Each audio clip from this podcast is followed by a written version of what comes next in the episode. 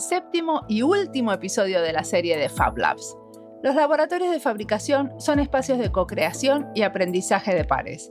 Se los puede pensar como una manera de contribuir a los comunes, entendiendo de materiales, licencias abiertas y prácticas colaborativas. También pasa eso con los espacios makers, espacios de hacedores, maker spaces. En esta serie hablamos con seis diseñadores trabajando en espacios makers o Fab Labs o que su trabajo se inspiró en estos espacios. Carlos Barahona es un diseñador salvadoreño que trabaja con jóvenes vulnerables. Para él, un Fab Lab es una manera de que los jóvenes se junten y se reúnan, creen juntos. Los laboratorios son espacios para convivir y para crear donde la convivencia es importante. Mi nombre es Mariana Salgado, esto es Diseño y Diáspora.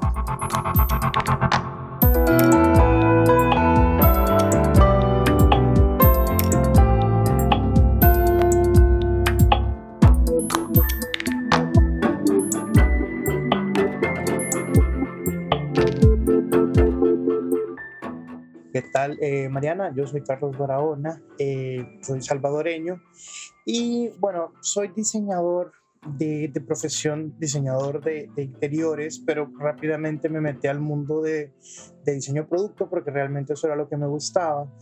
En el camino eh, tuve una, aventura, digamos, con el mundo del POP, bueno, eh, en otras cosas, luego comencé a dar clases en la universidad y en una de esas, em, el trabajo donde estaba cierra, yo no sé qué hacer y me uno a, a esta empresa de, que casualmente conocí a un amigo, se llamaba Inbox, y empiezo una aventura de, de, de, una, de una consultora de innovación y de repente, con el paso del tiempo, empiezan a caer estos proyectos, ¿no?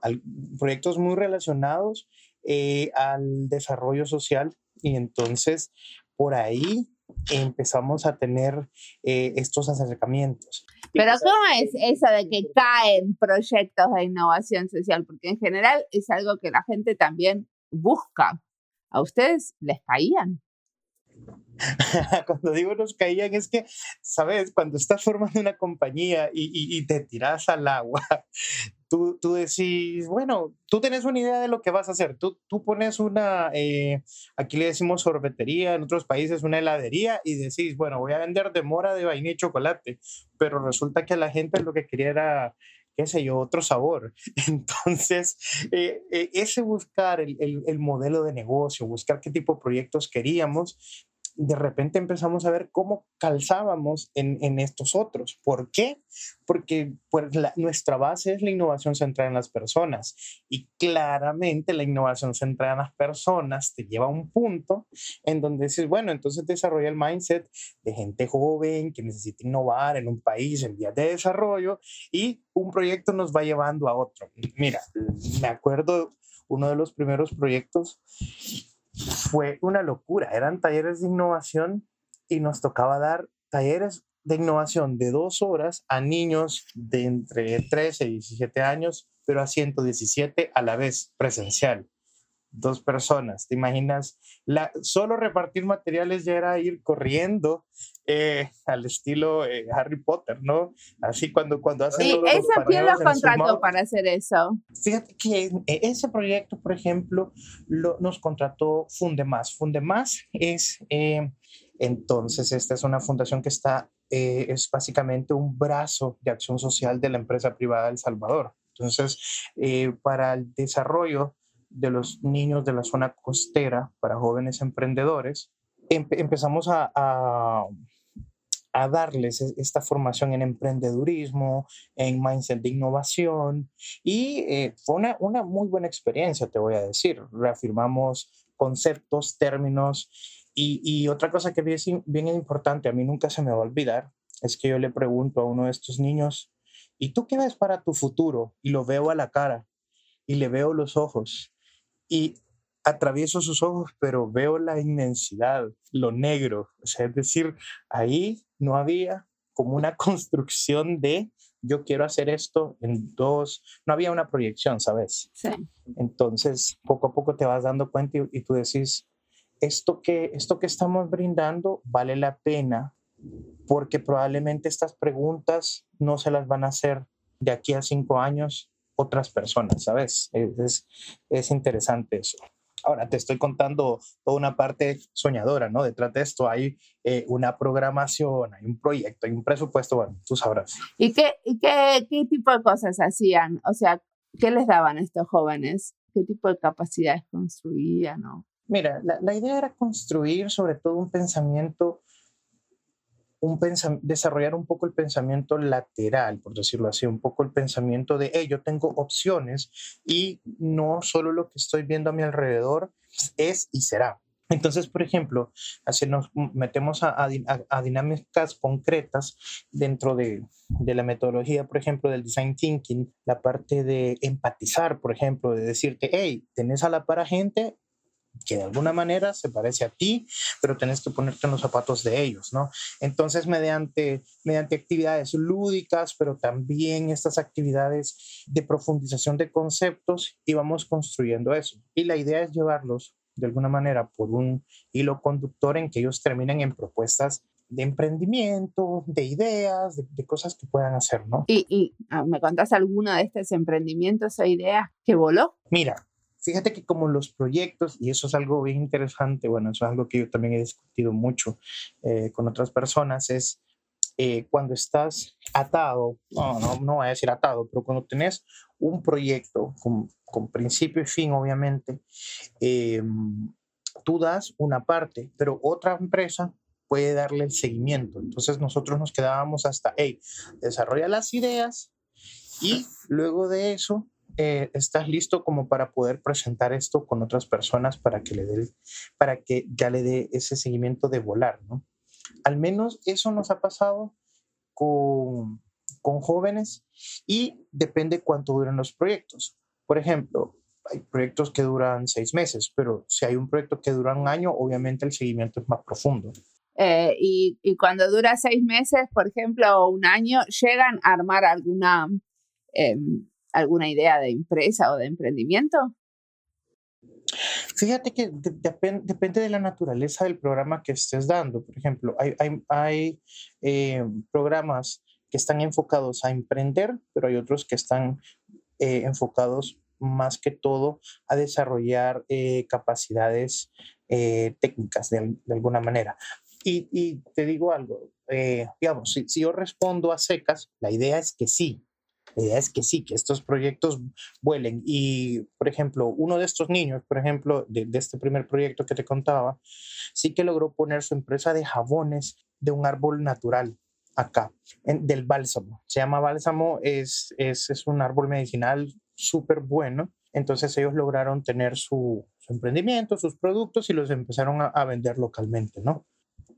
Pero hay otros proyectos que te dicen, lo que necesito es que estos jóvenes aprendan para que entiendan que hay opciones y con la esperanza de que en un futuro no opten por migrar, eh, porque tienen otras capacidades instaladas que para el mercado son atractivas y su absorción al campo laboral eh, pues pueda ser, digamos, de, de, de, una mejor manera, ¿no? Que ustedes tienen mucha migración de jóvenes, ¿no? Al extranjero.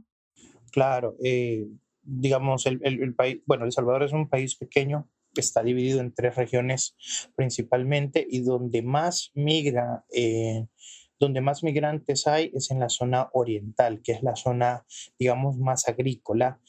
Por ende, es una zona también calurosa, eh, donde la realidad de las personas básicamente es, es decir, hey, puedo estar, puedo trabajar la tierra, pero yo tengo un, una alta influencia de medios, tengo, una, tengo un montón de expectativas que me están borbandeando y con, los, con las actividades que yo hago, al parecer no lo voy a lograr. Entonces, bueno, te, te, cuento sí rápidamente, mi mamá es de, de, Usulután, de uno de los departamentos de Oriente, y yo acostumbro a ir, vamos unas tres, cuatro veces al año. Entonces, eh, conozco de cerca esa realidad, porque uno, uno de, los, de los vecinos, por ejemplo, de, de, de, de las casas de mi mamá, eh, los hijos se fueron con 15 y 17 años. Eh, los papás lo, los van a dejar la orilla de la calle, pasa el coyote, que así se llama la persona que recoge a cualquier persona, y se los lleva. Los coyotes no son los traficantes de personas los que ayudan a, a los que quieren migrar. Claro, esos son los coyotes. Y los coyotes, lo que pasa que ya es casi como un tour como un tour con precios preestablecidos, una ruta, hoteles donde se quedan en el mejor de los casos y tienen toda una red para llegar a Estados Unidos en el caso de los, de los jóvenes menores de 18 años. Eh, ¿Y ustedes trabajaban en esa región, justamente en la región oriental? No, nosotros trabajamos en la región, en la región central, pero en la parte de la costa, que también es una zona eh, que no está tan desarrollada. Una pregunta, ¿esto no tiene mucho que ver con con cómo trabajar la autoestima de los jóvenes? Pues mira, yo creo que ese es un segundo paso. Te, te voy a decir por qué. Porque si no tienes una perspectiva de, de desarrollo y no tienes opciones, es, es, bien difícil, aunque te ames de todo corazón, sentir que vas a salir adelante. No sé si me explico y no sé si por ahí va la, la, la, la pregunta, pero lo que, lo que yo he notado es esto. Eh, sí, sí, eso es lo que te digo. Tienes un gran contraste entre ver una pantalla de tu teléfono y ver todo lo que hace la gente eh, en las redes sociales y luego cuando bajas el teléfono ves, ves tu casa y decís, esto no es lo que yo quisiera. Entonces, eh, si yo no conozco estas opciones, si yo, si yo no entiendo, por ejemplo, de que hay una, hay maneras diferentes, incluso de cultivar, incluso de vivir, que no solo la universidad, porque ese es otro, otro, estigma, ¿no? Eh, que te dicen en la sociedad. Si no estudias, entonces no, no puedes progresar. Pero hay maneras de progresar, pero eso te lleva a otro estilo de vida. Y ese estilo de vida no es el, no es el que te están enseñando, ¿no? Entonces tú quieres hacer lo que todos hacen. Me, me estoy poniendo mucho en los zapatos de los jóvenes, ¿no? Pregunta. Eh, ustedes, parte de lo que hacen es esto de transferir conocimiento vinculado a la fabricación digital. ¿Tienen algún tipo de eh, contacto con los Fab Labs o con el Fab Lab de ahí del Salvador? Claro, de hecho, eh, bueno, en Inbox, uno de nuestros socios, Carlos Valladares, es el presidente del, del Nodo del Salvador, ¿no? Eh, que imagino que lo vas a conocer Sí. en algún momento. Ya lo entrevisté. Entonces, ah, ok, súper bien. Entonces, con, con Caco, eh, Carlos Valladares, de aquí en adelante Caco, ese es, eh, por él es que nace esta corriente de tener eh, los, los, es el vínculo con el Fab Lab, ¿no? Entonces, el, el, proyecto más grande que hemos hecho es el de Laboratorio de Innovación Comunitaria para la Resiliencia. Eso fue un proyecto, pero en el área metropolitana, eh, para las barriadas, digamos.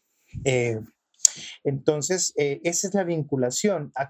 Y, y una de las, de las cosas más importantes de los laboratorios de fabricación es que no solo es fabricar objetos, al menos en El Salvador, ¿no? Puedes fabricar o prototipar otras cosas. ¿Cómo qué? Servicios, digamos, por ejemplo, experiencias. Eh, aparte, el condicionamiento de tener un espacio físico, de tener un pequeño laboratorio, es un punto, digamos, sano para que jóvenes se reúnan. Esta otra experiencia que, que te estaba contando de laboratorios eh, comunitarios para la, para la resiliencia, eh, nos enseñó, por ejemplo, eh, que los jóvenes necesitan un espacio, que necesitan un espacio para convivir, pero también para crear. No importa si así crees un avioncito de papel o crees un robot con Arduino, la convivencia es súper importante.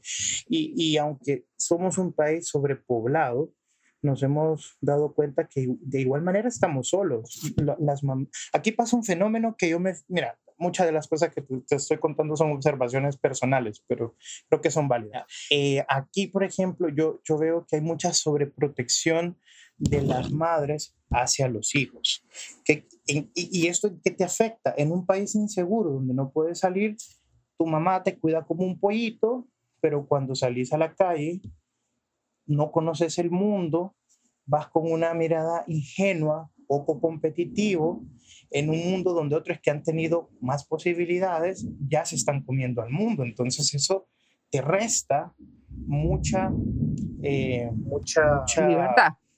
Libertad, pero también mucho alcance, ¿sabes? Como autonomía, justamente. Te resta autonomía. Decime una cosa, ¿y qué son estos laboratorios de innovación para la resiliencia? ¿Son espacios físicos en diferentes barriadas? Sí. Fíjate que este proyecto nace como un apoyo a un proyecto más grande. El proyecto grande fue revitalizar uno de los parques más importantes de la, de la capital, se llama el Parque Cuscatlán, eh, por la Fundación Warren Buffett. Eh, lo revitalizan, pero en ese momento se dan cuenta de que las zonas aledañas pues no están revitalizadas, ¿no? Entonces cómo se va a comunicar este nuevo, este nuevo hito con las, con las demás comunidades. Entonces, USAID monta todo un programa de más de 10 empresas para que hagan diferentes cosas en, en estas comunidades. Los laboratorios fueron parte de algo más grande, que era este programa donde revitalizaban el parque y la zona de alrededor. bueno, revitalizan el parque y se dan cuenta de, hey, también necesitamos revitalizar o, potenciar un poco las zonas aledañas para que esto no se quede como un proyecto desierto, ¿no? Entonces USAID monta toda una estrategia con más de 10 empresas para que hagan diferentes tipos de, de acciones, desde, desde eh, mejorar el entorno urbano hasta mejorar las capacidades de las personas, ¿no? Y en esas entramos nosotros con este proyecto de laboratorio de resiliencia. No solo era el hecho de construir el laboratorio, sino también de, dotar a las personas de ciertas capacidades. Em, estas, estas capacidades, por ejemplo, parten de un mapeo participativo donde nos damos cuenta cuáles son las zonas verdes y las zonas rojas, digamos, de estas localidades, donde se puede hacer algo, donde no. Em, y luego de eso se invita a las cuatro comunidades que yo creo que nunca se habían visto de alrededor de 80 personas, ¿no? en un solo lugar y empezamos a hacer esta ideatón, que básicamente consiste como en jugar a la silla caliente, ¿no? Te sentás en una mesa y resolves eh, un problema de cierta índole. Y así van pasando todos y de 800 ideas al final terminamos como con 1600 ideas, ese totalmente forrado de post-it con ideas. Luego eh, eh, eh, fue interesante, reducimos, filtramos las ideas y luego pasamos a otro evento que se llama Makerton, que era como para construir prototipos de papel. Para eso yo llevé a mis alumnos de, la clase que doy clase de prototipos en la Escuela de Comunicaciones Mónica Herrera. Entonces van, forman grupos entre ellos y hacemos una especie de feria donde esas ideas las materializamos y las construimos también con las personas de las comunidades. O sea, la idea era que tus alumnos ayudaran a la ciudadanía, digamos, a materializar alguna de las ideas que habían filtrado de manera colaborativa. Entonces, eh, las comunidades sirven como esta especie de filtro y dicen, esto me sirve, esto no me sirve, esto se puede cambiar, esto no. Y por último, ya, ya eh, como fase final, digamos, estas ideas, estos prototipos de baja resolución se llevan a una hackathon, que es un evento donde se, se, convoca a la comunidad hacker. A esto empezamos a hacer ya prototipos electrónicos, ¿no? Empezamos a ocupar tecnologías como Arduino, Quitos, eh, todo, lo, todo lo necesario para, para que esto cobre vida a nivel eh, electrónico. Pero, o sea, todas las ideas que terminan seleccionadas tienen un componente digital o electrónico. No necesariamente, esa es una muy buena pregunta. Hay unos que son, por ejemplo, son más una, son una especie de, de, experiencias. Entonces, por ejemplo, ¿cómo mejoramos los puntos de seguridad para las chicas cuando estén llegando en la noche de sus trabajos? Entonces, ah, entonces tenemos que iluminar ciertas esquinas, pero también podemos poner un, un botón en un, en un poste, ¿no? Para, para sonar si pasa algo.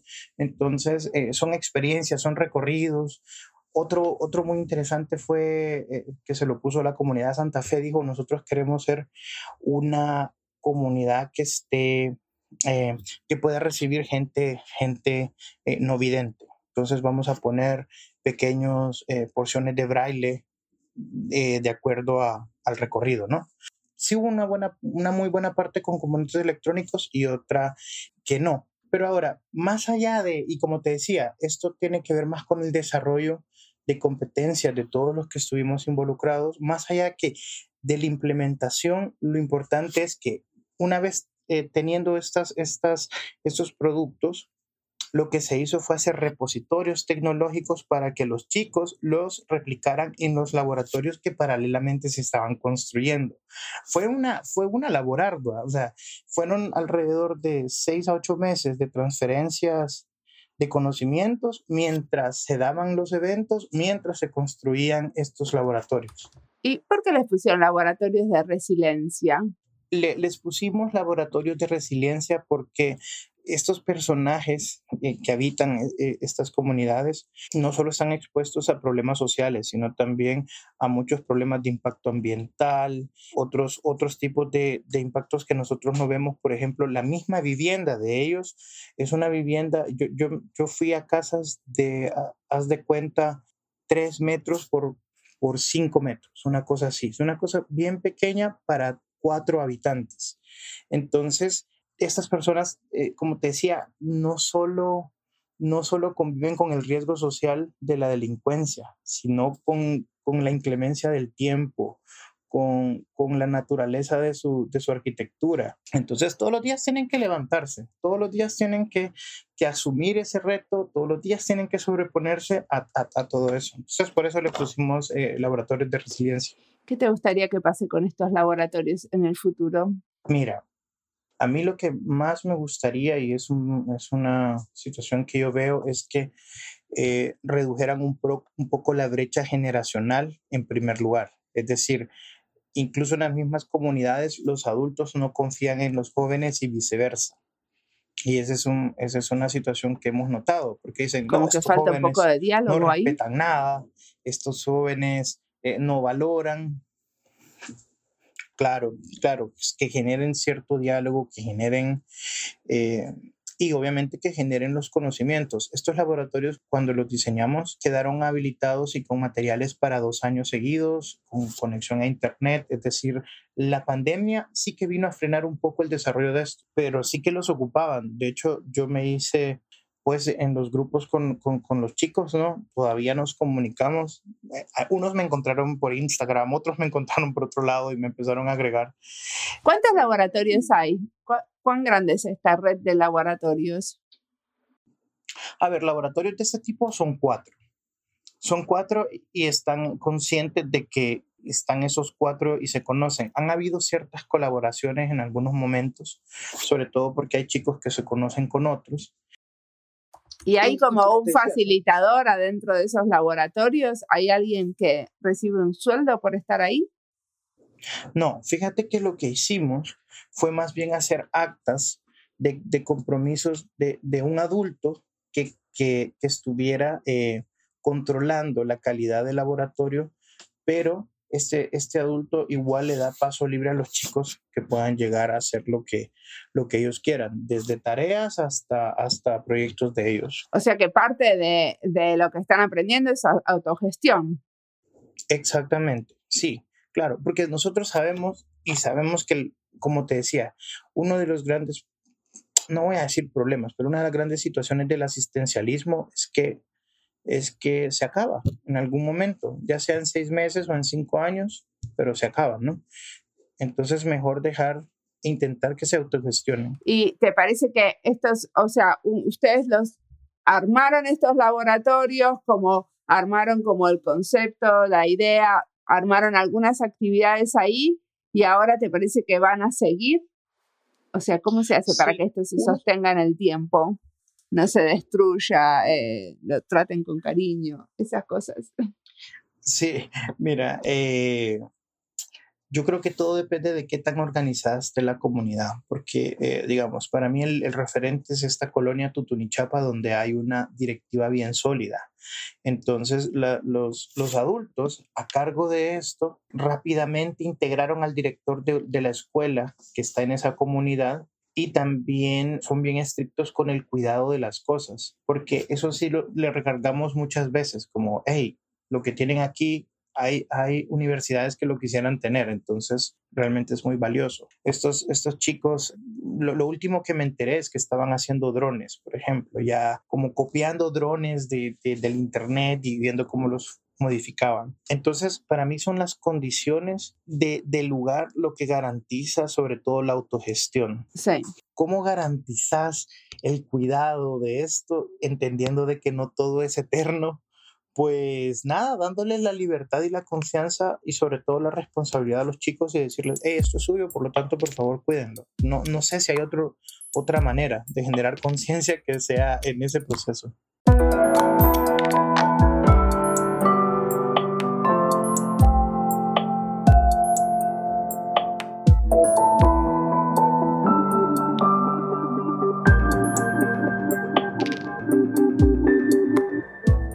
Entrevista es parte de las listas Fab Labs, El Salvador y Diseño. Esta entrevista me hizo pensar que tendría que armar una lista con la gente que trabaja con jóvenes, porque tengo una sobre diseño y niñez, pero no sobre el trabajo con jóvenes. Ya vendrá. Las listas las encuentran en Spotify y en nuestra página web. Esto de quién tiene posibilidades de pensar el futuro, de imaginárselo y proyectar y quién no, es un tema que me interesa porque justamente como diseñadoras hacemos muchas sesiones para imaginar nuevos proyectos, servicios o lo que sea, y queremos invitar a gente que normalmente no tiene la oportunidad de pensar en el futuro e influenciar.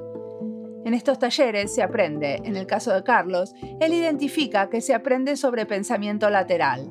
Entonces, este aprendizaje se lo llevan los participantes y pueden, y ojalá sea así, servir para las decisiones en la vida. Esto de la accesibilidad en temas del futuro es algo que hablamos también con Jorge Camacho en el episodio 205 sobre diseño prospectivo. Si les interesa el tema, también pueden escuchar la entrevista con él, después que escucharon esta. Sigamos ahora escuchando a Carlos.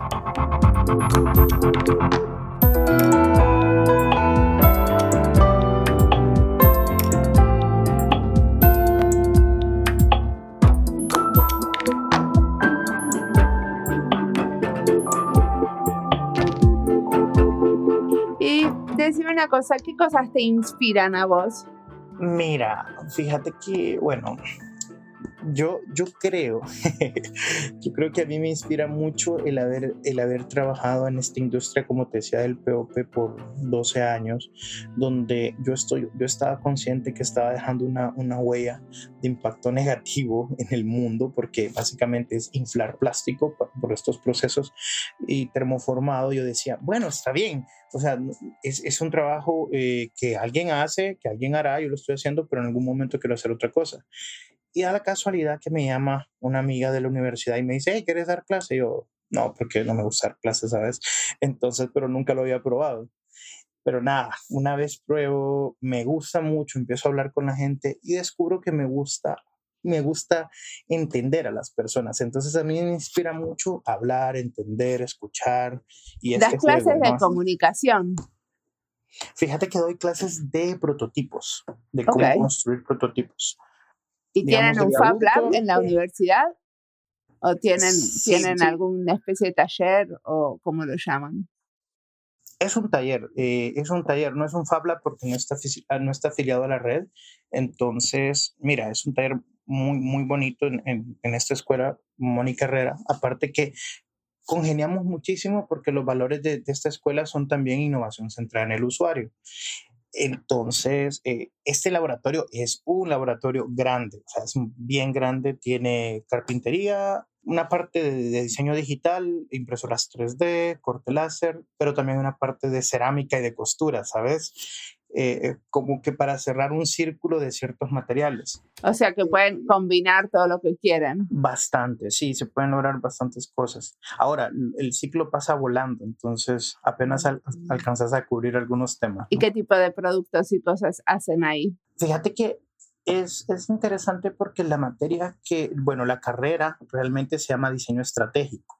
No es diseño industrial, no es diseño gráfico. Eh, entonces, la misión de este laboratorio es mostrarle a los diseñadores que hay procesos allá afuera que se hacen de cierta manera. Entonces, más allá de ser unos expertos en los temas constructivos, es que conozcan del mundo de los procesos para, para que cuando vayan a, a, los campos laborales digan, ah, esto se puede hacer de esta manera o esto se puede hacer de esta otra manera. Aunque yo no lo haga, lo he practicado y sé por ejemplo, cuánto cuesta, cuánto tiempo y, de, y en los procesos. El, el propósito de, de, de, estas, de esta carrera no es tanto el, el, el hecho de practicar ellos los procesos, sino de conocerlos para tomar decisiones eh, de negocio y empresariales. Ok, como decisiones más estratégicas. Exactamente, justamente, justamente. ¿Esta es una universidad privada? Sí, es una, es una universidad privada. ¿Y es el único lugar donde se puede estudiar diseño en, en Salvador o también hay otras universidades? No, hay, hay bastantes universidades. Mira, si lo vemos por, por temas cronológicos, por ejemplo, eh, la Universidad eh, Matías Delgado es la primera escuela de diseño en El Salvador. Eh, luego está otra que es de la, de la Comunidad Salosiana, que es una universidad muy grande que se llama Don Bosco. La gran oferta se, se va por el diseño gráfico y luego hay escuelas especializadas en industrial, que es incipiente, digamos, eh, de interiores y, y, de modas. Es, es esto. Eh, ¿Y qué cosas estás leyendo, mirando eh, para enriquecer tu trabajo? O escuchando? Mira, eso es súper, súper interesante. Este, yo, yo, sabes, yo me considero alguien, un diseñador que, que bebe de otras cosas. A mí me gusta mucho escuchar a, a, los físicos teóricos, eh, los que hablan de, de quarks, de, de bosones, de agujeros negros. Veces eso es algo que, que, que alimenta, alimenta mi hoguera creativa. ¿Dónde los escuchas? ¿En YouTube? Fíjate que sí, yo, yo, soy un gran consumidor de YouTube y tengo YouTube Premium y la gente eso se me queda viendo como raro porque dice, tú pagas YouTube y yo, sí, no sabes cuánto puedes aprender ahí. Eh, me parece súper interesante. ¿Y, ¿Y, a quién tenemos que escuchar? ¿Me vas a eh, recomendar? Sabes, por, por, el momento estoy leyendo, sí, a ver, el, I, el Instituto de Físico te, Físicos Teóricos es el IF, IFT, si no me equivoco, si no yo te lo paso, pero pero me, me, encanta. Son, son, obviamente son físicos teóricos que dan ponencias de una hora, hora y media eh, con sus teorías. Pero las entiende la gente que no es física. O sea, si yo me pongo a escuchar, ¿entiendo algo? Sí, sí, sí. Sí, sí, sí lo, te, te, te garantizo que vas a entender. Obviamente ellos cuando exponen, lo exponen para gente como nosotros, ¿no? No se ponen ahí a, no, te, no te volcan todas las fórmulas eh, físicas, sino más bien te lo, te lo van explicando como, como nosotros estamos hablando. Ok. y, y fíjense que por el momento estoy leyendo este libro, Diseño centrado en el usuario, métodos e interacciones, que yo creo que es un paso antes del UX UI, eh, pero es súper importante entender al ser humano desde la etnografía. ¿De quién es ese libro? Uh, es, de varios, es de varios autores, no es de solo uno eh, Luis Rodríguez Morales, Deyanira Bedoya eh, Pereda, Nora Morales Zaragoza. Bueno, pero mira, es muy, es muy interesante, es, es breve, pero, pero te dice, te, te muestra la, la, la, punta del iceberg. Por decirte. Entonces, ¿qué, ¿qué, le recomendarías al Carlos Barahona, eh, eh, joven y que recién empieza a estudiar? ¿Sabes qué le? Bueno, hay un montón de cosas y sobre todo porque estoy en contacto con mis estudiantes muy seguido y es, eh, lo primero que les dijera es que los profesores son personas normales, que son personas como tú, no son aquellas lumbreras eh, y más vale una persona medianamente interesada en enseñarte que alguien que sabe mucho, pero que no quiere compartir su, su conocimiento. Creo que eso es lo primero que le dijera. Lo segundo es que se relajara un poco, que no estuviera todo el tiempo, todo el tiempo trabajando, porque es una locura. Eh, eh, sí, eh, así te cuento rápidamente, pues por la empresa ahora tenemos un, un contrato con una de las empresas, la empresa número uno de producción de, de, bolsas de plástico en El Salvador. Bueno, no, bolsas de plástico no solamente, sino más cosas, pero ellos acaban de, de, de lanzar su laboratorio de innovación. Yo estoy, digamos, como un diseñador residente viendo los temas de diseño y prototipado en este laboratorio que se llama Innovalab.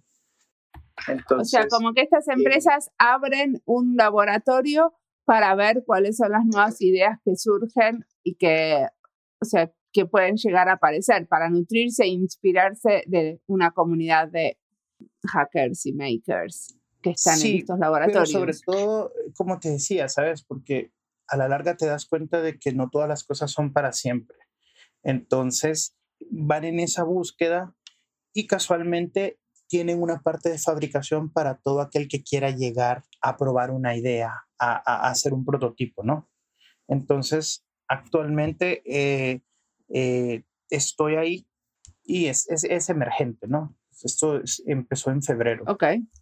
También es un poco, ¿sabes? Es, una, es algo que desde, desde Inbox, desde, desde la empresa, ¿no? Em, tenemos, tenemos claro que, que lo importante es robustecer el ecosistema de innovación para que se den las condiciones. A, la larga estamos hablando de, de, lo mismo de los laboratorios comunitarios. Si hay las condiciones adecuadas, la innovación prospera, pero si no, pues es muy difícil hacerlo. Sí, y, y, trabajar en estos laboratorios es parte de esto, ¿no? De robustecer el sistema. No sé si es la realidad de todos los países con economías emergentes, pero la innovación tiene poca cabida cuando la innovación, sobre todo la innovación estructurada. Yo sé que la crisis es la madre de la innovación y tú puedes innovar todos los días en, en cuestiones eh, más, más cotidianas, pero, pero levantar una estructura de innovación, hacer que, que varias personas estén de acuerdo y hacer que localidades y un país se, se, se enfoquen en eso es difícil cuando tienes problemas de seguridad cuando una empresa está pensando cómo pagarle a sus empleados antes de cómo va a modificar sus modelos de negocio, por ejemplo. Entonces, eh, se, trabaja con lo que se tiene y es importante que, que hayan diferentes actores y que estos diferentes actores entiendan que la innovación no produce o, o puede no producir resultados inmediatos. Toma un tiempo para que, para que esto se vaya dando. Bueno, igual el diseño, el diseño de, de, 100, de 100 proyectos de diseño, 7, 14 saldrán exitosos. No, no sé si, si has convivido con, con eso, pero no todo lo que se plantea en el diseño es exitoso, definitivamente. Claro, y si no se prueban, entonces se quedan en un imaginario y, y, peligrosamente una de esas que se quede pudo ser la idea del millón. Claro. Bueno, buenísimo. Muchísimas gracias por la entrevista. Listo, listo. Eh, ¿Te pareció? ¿Estuvo bien? Estuvo buenísimo. Sí, estuvo muy buena. Muchísimas gracias.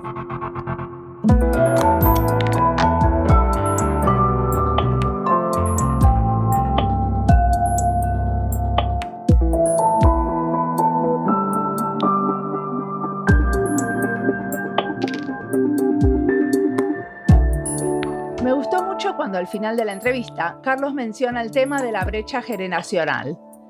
Y estos laboratorios son justamente espacios para generar más diálogo entre gente de diferentes edades. Y eso que parece obvio no siempre se da, porque muchas de nuestras instituciones educativas están centradas en un grupo de una cierta edad.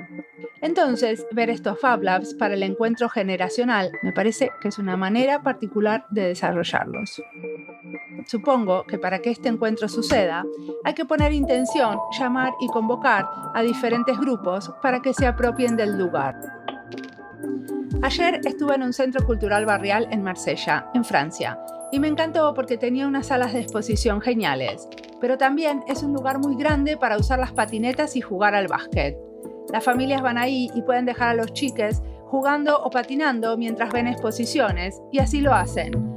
Había familia y muchos y muchas jóvenes, con algunos pocos adultos, sin hijos, que fuimos a mirar expos. Diferentes grupos apropiándose del lugar.